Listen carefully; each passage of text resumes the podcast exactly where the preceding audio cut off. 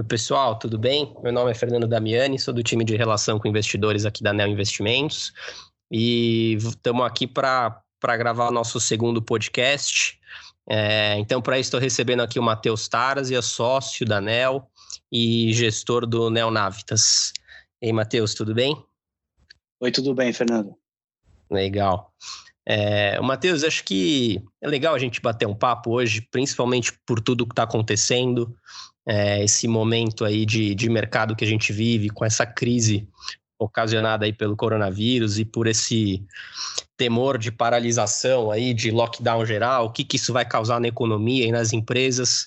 Então, acho, acho super válido esse bate-papo, principalmente com você, um gestor que está há tantos anos aí no mercado e já passou por, por diversas crises aí. É, então acho legal a gente bater um papo para ter essas várias perspectivas aí diferentes de momentos. É, então, Matheus, antes, só para você se apresentar, conta um pouquinho da sua carreira, é, para se apresentar aqui para os nossos investidores. Eu comecei a minha carreira em 92 no mercado financeiro, trabalhando em outras áreas de banco. E em 97 eu fui para o Byside e comecei a trabalhar com gestão. Eu trabalhei uma época no Unibanco, é, na One, né, que era o Unibanco Asset Management. Em 2000 eu mudei para Schroders, trabalhei 10 anos lá, na Schroders do Brasil. Em 2010 eu vim para a NEL para iniciar a estratégia do Navitas. Matheus, e você sendo um cara com, com toda essa experiência aí, com todos esses anos de mercado, é, passando por momentos bons e ruins, várias crises, é, como que você está vendo aí é, a crise que a gente está vivendo agora em comparação com essas outras aí que você já passou? É, logo que eu comecei a trabalhar, em 97 já teve uma crise, né? Teve a crise da Ásia, que foi uma crise bem, bem grave no momento, né? E de lá para cá a gente passou vários momentos de estresse no mercado, né? É, é, difícil comparar as crises, né? Porque a gente passou, a gente olhando para trás, assim, tirando essa que a gente está vivendo agora, até então acho que a pior que a gente viveu foi a de 2008. É, e em termos comparativos também, eu acho que a pior crise é sempre a que você está vivendo no momento, né? Porque olhando para trás, você vê como evoluiu, você vê a solução que aconteceu, esse é o prazo que ela durou, mas depois de, de acontecido, né, dos eventos ocorridos, é, tudo parece mais fácil, né, mas no momento que você está no meio do, do, do, furacão, assim, é sempre muito mais difícil, né, você enxergar como vai terminar a crise, como que ela vai evoluir, ela vai evoluir, quanto tempo ela vai durar, e a de hoje, além de ser a que a gente está vivendo no momento, né, que a gente está vivendo todas as incertezas é, de saber quanto tempo dura, é, de como é que vai terminar e tudo mais, é, tem uma diferença grande, né, com relação às outras crises, que as outras crises sempre foram por motivos financeiros ou econômicos, né? Ou era uma recessão, ou era algum estresse que deu no mercado financeiro, como aconteceu em 2008, que acabou afetando a economia e tal. Mas essa é de, é, de hoje é uma crise diferente, né? Que começou no, na saúde, né? É, provocou uma paralisação da, da, das atividades aí de, de, várias, de, várias, de várias regiões do mundo aí. E isso tem um impacto muito grande na economia e também no mercado financeiro, tá? Então, é, eu acho que essa crise é uma crise bem diferente aí que a gente ainda está avaliando como é que vai como é que vai evoluir, como é que vai ser atacada, né? E, Matheus, e o Navita sendo um fundo long only, com caixa baixo, né? Como adaptar o fundo a, a, esses momentos de mais volatilidade, de mais incertezas? É, como, que, como que foi, tanto agora, nessas últimas semanas, quanto nas outras crises aí, é, é essas movimentações aí na carteira de portfólio? Olha, é, o Navitas é um fundo long only, fundamentalista, né, onde a gente tem, é, a gente preza muito pela qualidade do negócio, pela qualidade dos executivos da empresa. Então a gente sempre está buscando negócios bons, né, para a gente ter na carteira. E esse tipo de empresa, claro que sofre também, né? Como todo o mercado, ela acaba sofrendo nessas crises, é, mas são empresas que vão passar pela crise e, e vão sobreviver, né? Pelo menos nosso processo de seleção busca empresas que são as vencedoras, né, em cenários positivos e, e são as vencedoras também em cenários, negativos nesse sentido de que elas vão é, um, se sair melhor, né, do que os outros nessa é, nessa crise que a gente está enfrentando. Uhum. Então, uma coisa que é importante, por exemplo, a gente sempre é, busca também empresas resilientes, né, que tem um modelo de negócio bom, empresa, empresas que não estão alavancadas financeiramente, que não têm risco alto. É, e, por exemplo, a gente olhando para a nossa carteira hoje em dia, é, muitas delas são caixas positivos, né? É, as outras que têm endividamento são, são empresas que têm uma maturidade longa, né? Nenhuma estão passando. As poucas que têm dívida mais alta, um pouquinho, é, nenhuma vai passar nenhum aperto no curto prazo. No curto prazo que eu digo é no próximo um, dois anos, né? Então é um período bastante longo aí que eles têm em caixa para conseguir rodar o negócio sem ter problemas financeiros. É, e as empresas, né, elas são empresas assim de excelência, né? São empresas líderes dos seus setores, é, são empresas que inclusive elas podem se aproveitar desses momentos é, de estresse, onde você tem normal, naturalmente uma consolidação de mercado. Né? Então, os momentos difíceis é, são difíceis para todo mundo, mas são podem ser fatais para as empresas menos preparadas ou as, as falar, falar fazer um erro de português aqui, as menos boas do mercado, né? E a gente já viu várias vezes isso acontecer, né? Empresas como a Localiza, por exemplo, em situações de estresse, é, ela acaba crescendo market share é, e outras situações que a gente tem na carteira também, né? Como uma Vivar, uma Arezo, que também são caixas, essas duas aí são caixa líquido positivo e, e tem grandes chances de você ver algum movimento desse, né? Elas ganhando mercado, ganhando participação no mercado em umas situações dessas. Uhum, é, não, verdade. É, acho que esse é um, é um movimento super importante agora para as empresas de preservação de caixa, né? Como que, Matheus, você enxerga que, que para as empresas, é, como, como, como que é o melhor jeito de fazer isso? O que, que você tem visto aí da, das empresas aí que a gente monitora? É, como que é a melhor maneira para ultrapassar é, esse, esse momento aí é, que muitas delas vão ficar sem faturamento, né? Porque estão com lojas fechadas, por exemplo. É, como fazer para se adaptar e, e, passar por esse momento?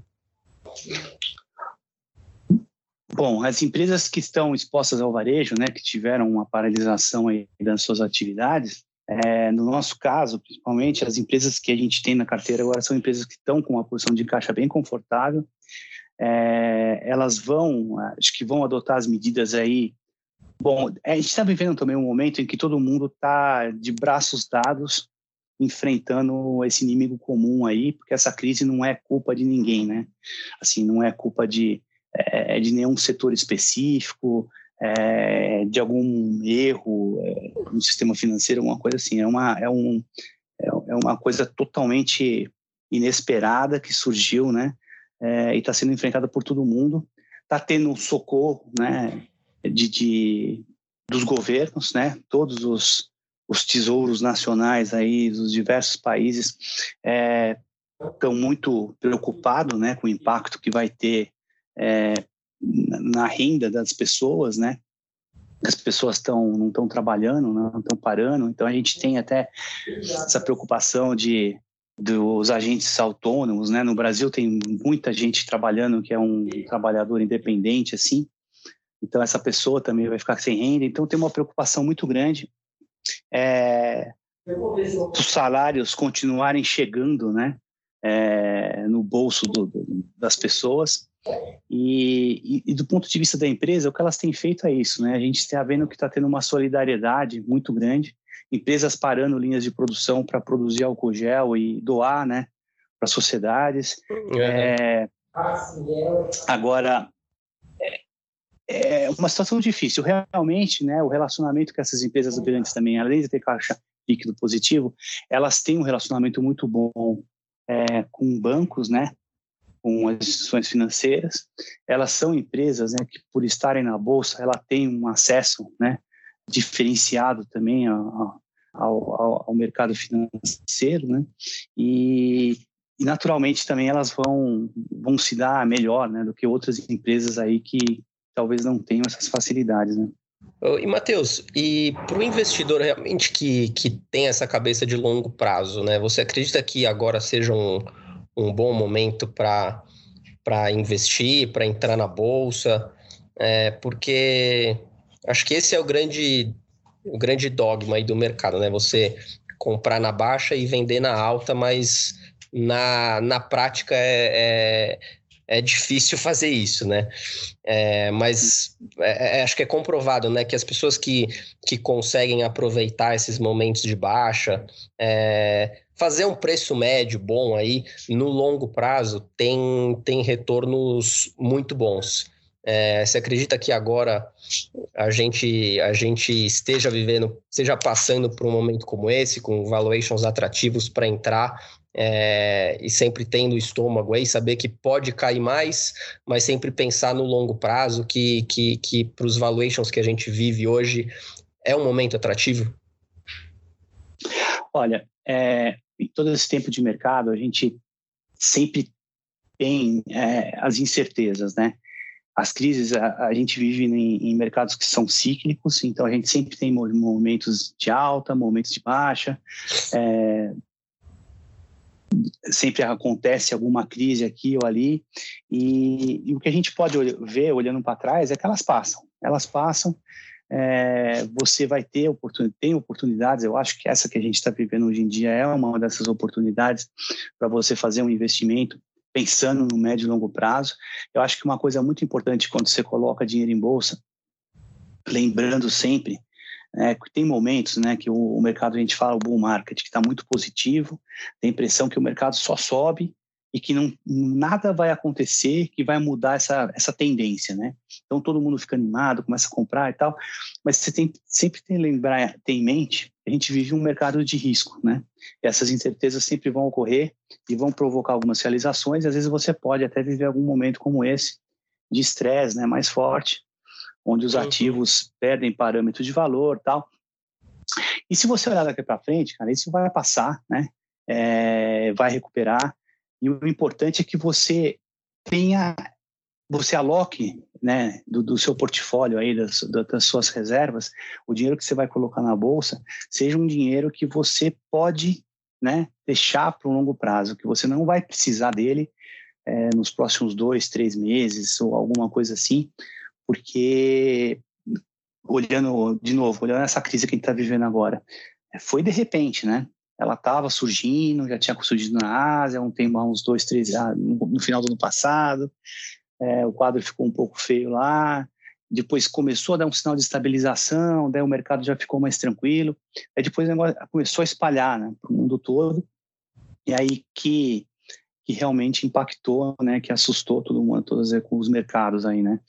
É, então é uma coisa que surge, né? Você não estava esperando e, e, surge do nada.